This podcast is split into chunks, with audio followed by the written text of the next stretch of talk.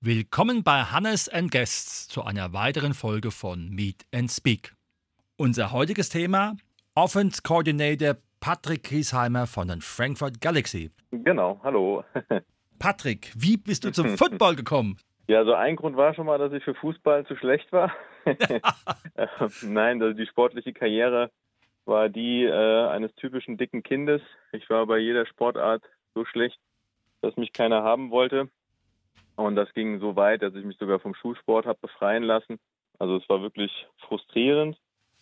Dann war ich vier Wochen in Amerika und die Leute, ja, ihr habt ja die Frankfurt Galaxy. Und ich so, was haben wir? Keine Ahnung, nie gehört. Und habe mich auch eher für Baseball interessiert und wollte dann eigentlich, wenn ich aus äh, Amerika zurück bin, mit Baseball anfangen. Und in der Zwischenzeit hatte mein kleiner Bruder mit Football angefangen und kam heim, oder ich kam heim und er fragte mich, ah, mein Trainer hat mich gefragt, ob ich einen dicken Bruder habe und ich habe gesagt, ja du musst unbedingt mal mitkommen. Und dann bin ich dahin und es war halt zum ersten Mal, dass sich jemand darüber gefreut hat, dass ich beim Sport mitmache. Ich bin dann äh, nach einem Training direkt in den Footballladen nach Darmstadt gefahren, um mir meine Ausrüstung zu kaufen. Und der Besitzer von dem Laden war auch gleichzeitig der Jugendtrainer von der Darmstädter Mannschaft. Und ich hatte, wie gesagt, gerade ein Training gemacht und äh, der hat schon versucht, mich abzuwerben. Und dann dachte ich, okay, hier habe ich eine Zukunft in dem Sport. Ja. Und das hat dann wirklich meinen Ehrgeiz geweckt und ja, aus dem, aus dem dicken Kind ist ein dicklicher Athlet geworden. Ja, und hätte auch keiner gedacht damals, dass ich dann, ja, weil ich wirklich sehr, sehr unsportlich war, ähm, allein durch den Ehrgeiz, der dann durch die positive Verstärkung gekommen ist, immerhin bis zum Nationalspieler geschafft habe. Ja. Mhm. War schon dann im Rahmen deiner aktiven Karriere klar, dass du auch Richtung Trainer gehen wirst? Ich habe schon in meinen letzten aktiven Jahren angefangen, in der Jugend zu coachen. Ähm, eigentlich so die, ja, die letzten vier Jahre meiner aktiven Laufbahn habe ich dann schon Jugend gecoacht. Und das hat mir einfach sehr viel Spaß gemacht. Und ich muss dann auch sagen, so in meinem letzten aktiven Jahr haben wir die Goldmedaille bei den World Games gewonnen, sind nochmal Vize-Europameister geworden. Und da konnte ich ja, einfach guten Gewissens aufhören und habe mich dann auch darauf gefreut, noch mehr im Coaching einzusteigen und bin dann auch in den Herrenbereich gewechselt. Ein berufliches Engagement in den USA oder in Kanada war nicht vorgesehen. Nein, also ähm, bin Logopäde hauptberuflich und hatte dann auch ja schon während ich noch aktiv gespielt habe meine eigene Praxis aufgemacht und Familie gegründet und da stand das nie zur Debatte. Ja, und Logopäden werden dringend gebraucht, das weiß ich als Pädagoge. genau, ja. Ich kann mich über zu wenig Arbeit nicht beklagen. Nein. Ja, in, dieser, in diesem Fall ist es natürlich sehr schön, ja. ja. Ne? Aber ich weiß, eure Arbeit ist unheimlich wichtig für die kindliche Entwicklung, gerade bei Leuten, die Handicaps haben.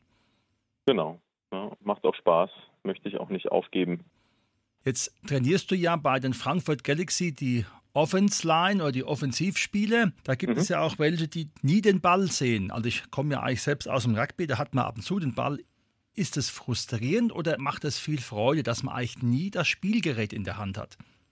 Also ich war ja auch einer von denen. Ich habe mein ganzes Leben lang in der Angriffslinie gespielt und für uns große Kräftige ist Football ja eine Mischung aus Sumo und Judo und eher eher ein Kampfsport. Und ich kann mit Bällen grundsätzlich nichts anfangen. Also ich kann nicht werfen, ich kann kaum fangen, ich kann nicht kicken. Deshalb war das für mich wirklich gut, dass, ich, dass es eine Position gibt, bei der man äh, mit den Bällen nichts zu tun hat. Ja, jeder O-Liner träumt mal davon, irgendwie einen Touchdown-Pass zu fangen oder, oder einen Fumble aufzunehmen und damit dann irgendwie in die Endzone zu rennen. Aber grundsätzlich, also ich habe es sehr genossen, auf der Position zu spielen.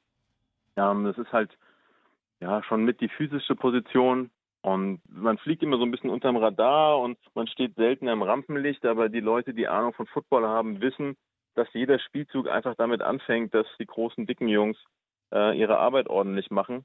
Und das ist so ein ganz bestimmter Menschentyp, die aber auch ja, gut damit leben können oder vielleicht sogar daran aufgehen, dass sie für andere die Arbeit machen und dass die dann scheinen können. Und ähm, es ist halt einfach ein Teamsport, ja. Und wenn nicht alle da zusammenarbeiten, funktioniert nichts. Mhm. Werfen wir mal den Blick nun auf die Frankfurt Galaxy, die einen zweiten Anlaufwagen nach der NFL Europe. Wie sehen die Optionen in dieser Liga aus? Gibt es da schon konkrete Pläne? Weil es ist ja dann doch nicht genau die NFL Europe, die es mal damals war. Genau, also es ist nicht die NFL Europe, es ist eine neue Liga. Die NFL hat aber die Namensrechte an diesen NFL Europe Teams teilweise abgegeben oder uns überlassen äh, für einen bestimmten Zeitraum.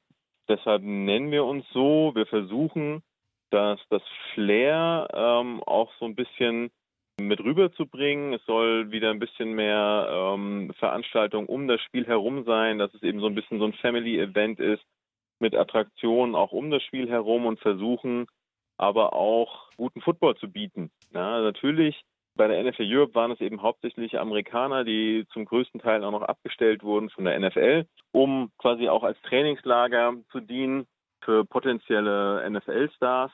Ja, also das sportliche Niveau der NFL Europe werden wir jetzt erstmal natürlich nicht erreichen. Ähm, wir versuchen, das Produkt so gut wie möglich auf das Feld zu bringen. Wir versuchen so professionell zu arbeiten, wie es möglich ist. Und das Ziel der Liga ist aber, dass man daraus eben wirklich eine echte Profiliga in den nächsten Jahren aufbaut, dass es äh, europaweit expandiert. Und äh, ja, durch die Medienpartner, die wir haben mit Pro7 Max und ja, Football erfahrenen Produktionsfirma, die die Spiele dann attraktiv im Fernsehen auch überträgt, versuchen und hoffen wir, Football in Deutschland einfach ein bisschen populärer und bekannter zu machen, dass dann wirklich irgendwann mal äh, junge Spieler die Möglichkeit haben, ja, also mal mindestens während des Studiums davon zu leben oder ja, auch wirklich einen Beruf daraus zu machen. Ja.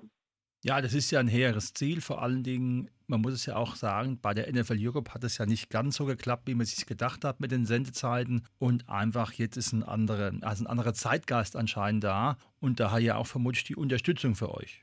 Ja, also die, die äh, Football-Übertragung, die NFL-Übertragung bei Pro7 Max wurden ja, ich will es jetzt mal irgendwie massentauglich aufbereitet nennen, ja. Und das hat wirklich dazu geführt, dass viel mehr Deutsche mit Football was anfangen können, weil um Football genießen zu können, muss man schon auch ziemlich viel von dem Sport verstehen, die taktischen Feinheiten, warum macht er jetzt das?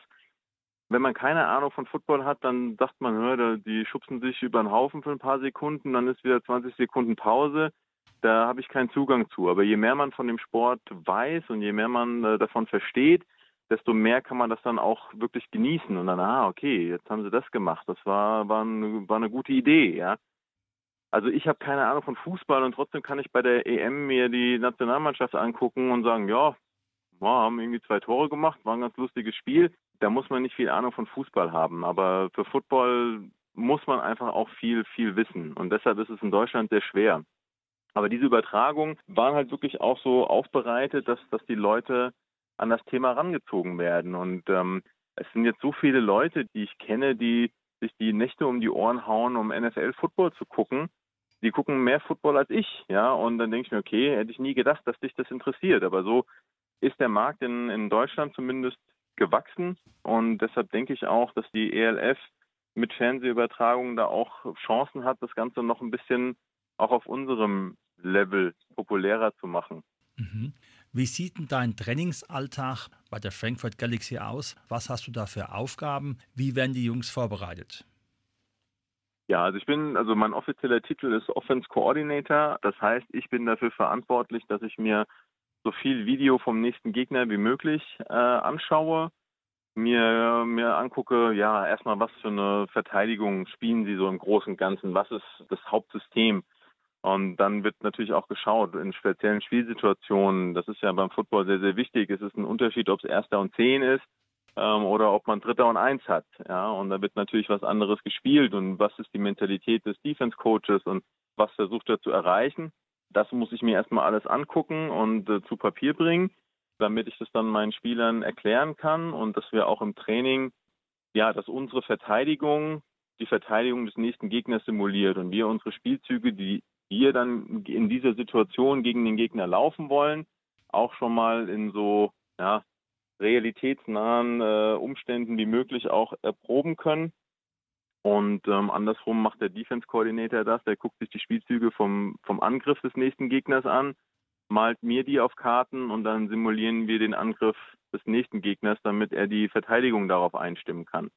Wie Dann muss man sich natürlich noch anschauen, wo sind die, die wichtigen Spieler, wer könnte uns Probleme bereiten, wo müssen wir vielleicht ja, noch einen Mann extra abstellen, wo ist der eher schwächere Spieler, wo kann man ja da vielleicht Nutzen daraus schlagen. Ne? Man versucht natürlich die, die Schwächen des Gegners auszunutzen und die Stärken irgendwie zu neutralisieren, dass man dann am, am Game Day möglichst mehr Punkte macht als der Gegner. Ja, das ist wichtig, wenn man gewinnen will. Ganz genau. Wie sieht es aus von dem Zeitaufwand, den du jetzt da hast? Weil du hast ja schon gesagt, hauptberuflich Logopäde. Ja, also ich habe mal so grob überschlagen. Es ist natürlich ah, unterschiedlich. Ne? Also wenn man am Anfang der Saison ist, ich habe jetzt von Hamburg, wir spielen jetzt am Sonntag gegen Hamburg, da habe ich jetzt noch nicht viel Videomaterial. Die haben ja selbst noch nicht gespielt, die hatten nur so ein Test-Scrimmage, davon gibt es ein bisschen Video. Das habe ich mir angeguckt. Da weiß ich natürlich auch, dass die nicht alles gezeigt haben. Aber trotzdem haben wir uns das halt mal angeschaut und ausgewertet, um die Jungs darauf vorzubereiten. Also am Ende der Saison oder wenn es dann in die Playoffs geht, dann hat man natürlich viel mehr Spiele, die man durcharbeiten muss.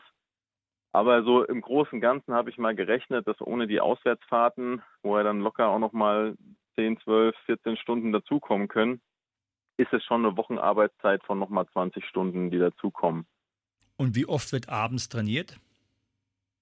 Wir trainieren mindestens dreimal die Woche abends. Mhm. Und euer Austragungsort oder euer Spielort ist? Wir haben fast alle Saisonspiele in der PSD Bank Arena vom SSV. Ich glaube, wird auch Bornheimer Hang genannt, wenn ich mich nicht täusche. Und ein Spiel ist, soweit ich weiß, im Waldstadion oder Deutsche Bank Park heißt es ja jetzt. Ne? Ja, die Namen ändern sich, aber es ist das große Stadion von der Eintracht. Genau, ein, ein Spiel machen wir da. Super. Habt ihr schon eine Zielorientierung in Bezug auf das Saisonziel?